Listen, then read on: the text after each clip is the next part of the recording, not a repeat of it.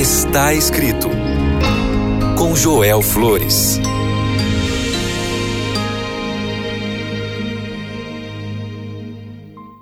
Olá, que bom é ter este encontro. Agora começa Está Escrito. Eu sou o pastor Joel Flores e eu estou aqui para te compartilhar o que a palavra de Deus diz. O livro de Hebreus, capítulo 13, verso 8, diz assim: Estamos certos de que temos consciência limpa e desejamos viver de maneira honrosa em tudo.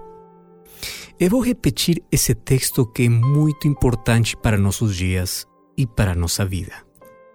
Estamos certos de que temos consciência limpa e desejamos viver de maneira honrosa em tudo. Sabe que todos os dias surgem novas notícias sobre atos de corrupção. Mas esta não é uma doença do nosso século. Na verdade, a corrupção entrou quando o pecado entrou aqui no universo. Que coisa é a corrupção? Corrupção é aquela ação ou efeito de corromper, ou seja, estragar, subornar alguém, perverter, danificar. É uma depravação moral. E que coisa é honestidade? Honestidade é agir com integridade. É aquele que não pratica nem conta mentiras. É aquele que faz o que é certo e o que é transparente. Quando o Império Romano estava no auge do seu poder, era a maior administração humana que o mundo já havia visto. A lei romana era tão eficaz que ainda constitui a base dos códigos jurídicos de muitos países. No entanto, apesar de tantas conquistas, Roma aconteceu que suas legiões não conseguiram derrotar um inimigo traiçoeiro. Você sabe qual era esse inimigo? A corrupção. Eventualmente, a corrupção foi o que acelerou a queda do maior império de todos os tempos. O apóstolo Paulo foi uma das pessoas que sofreu por causa de funcionários romanos corruptos. Por exemplo, Félix, o governador romano, ele foi quem aparentemente reconheceu que o apóstolo era inocente. Mas, por ser um dos governadores mais corruptos da sua época, ele adiou o julgamento na esperança de que Paulo lhe desse dinheiro para garantir sua liberdade. Isso está escrito no livro de Atos, capítulo 24, verso 22 ao verso 26. Ou seja, ainda quando Félix sabia que Paulo era inocente, ele esperava dinheiro como suborno de parte de Paulo para que possa colocar em liberdade. Mas Paulo não subornou a Félix. Paulo francamente falou para o governador o que é justiça e autocontrole. Félix não mudou de hábito e Paulo preferiu permanecer ali na prisão que tentar fugir do processo legal por meio do suborno. Porque Paulo, ele pregou uma mensagem de verdade e honestidade.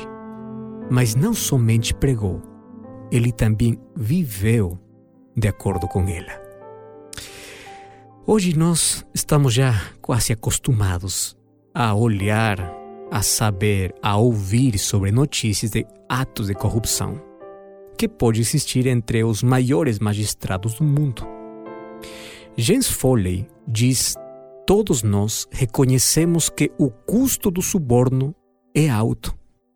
Os subornos enfraquecem a boa governança, prejudicam o bom funcionamento e o desenvolvimento da economia, distorcem o comércio e prejudicam os cidadãos em todo o mundo. Mas você sabe o que a Bíblia fala sobre esse assunto? No livro de Deuteronômio, capítulo 16, o verso 19, diz assim: Não torçam o que é certo.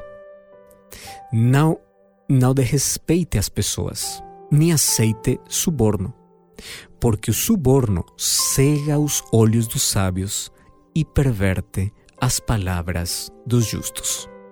Ou seja, aqueles que amam a Deus têm motivos suficientes para rejeitar totalmente a corrupção. A corrupção também está nas classes mais pobres da sociedade. Porque não somente vamos olhar para os magistrados, não, também está nas classes mais pobres. Está presente em todos os ambientes, em todos os países, em todas as cidades. Por exemplo, as crianças eles eh, têm idade, podem ver sinais de imoralidade ou engano em seu próprio lar. É isso também corrupção.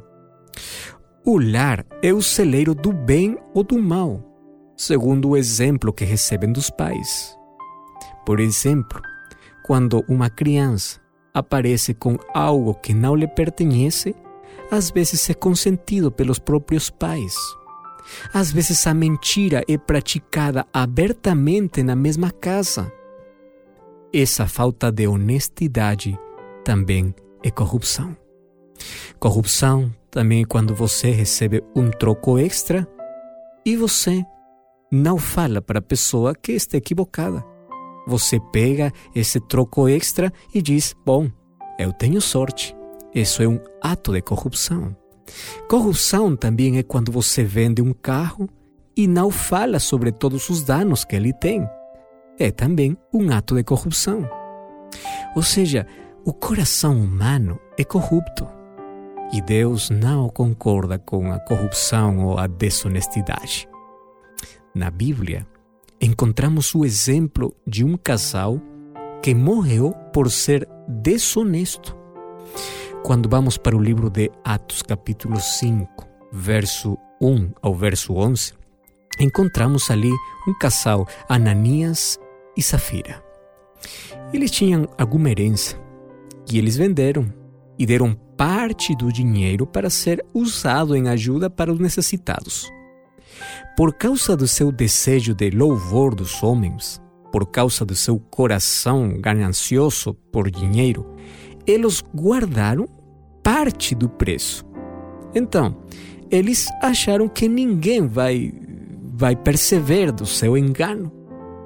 Bom, teria sido perfeitamente permitido se eles fizessem isso, mas eles for, foram desonestos ao dizer que eles haviam dado tudo.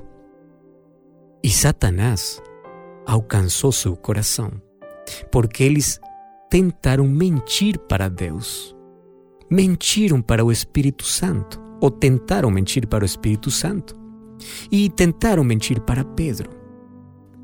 Qual foi a consequência? É, os dois caíram mortos por causa da sua desonestidade. Sabe que uma pessoa honesta não cessa de brilhar onde quer que esteja, porque essa pessoa age com transparência porque sua mente foi guiada por princípios que a mantêm firme em qualquer circunstância.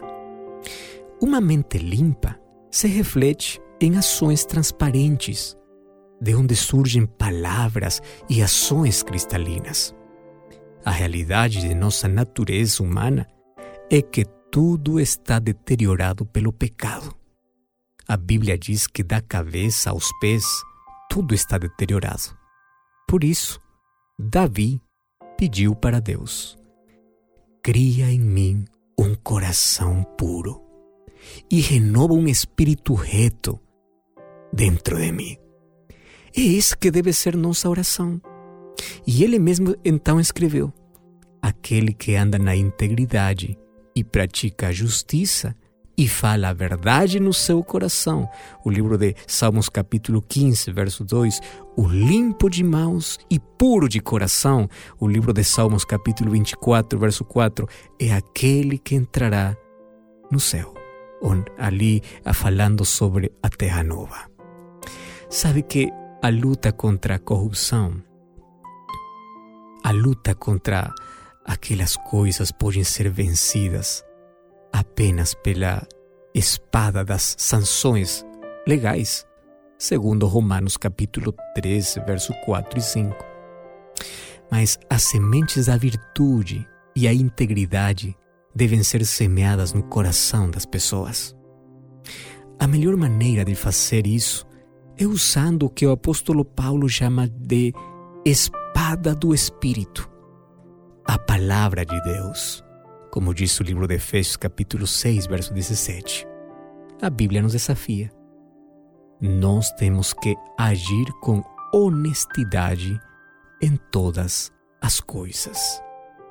Hoje podemos pedir para Deus que possa limpar o nosso coração e podemos nos unir à oração que está no livro de Provérbios, capítulo 23, verso 26. Dá-me o teu coração, meu filho, e deixa os teus olhos verem os meus caminhos. E nossa oração pode ser: Ó oh Senhor, entrego o meu coração e eu quero ver somente os teus caminhos. Podemos orar? Pai querido, obrigado porque hoje somos desafiados a ter uma consciência limpa e viver de maneira honrosa em tudo. Nos ajuda a ser transparentes e honestos. Nos ajuda a ter um coração limpo e que nossos olhos possam ver os teus caminhos. Em nome de Jesus. Amém. Lembre sempre, está escrito não só de pão viverá o homem, mas de toda palavra que sai da boca de Deus. Até a próxima!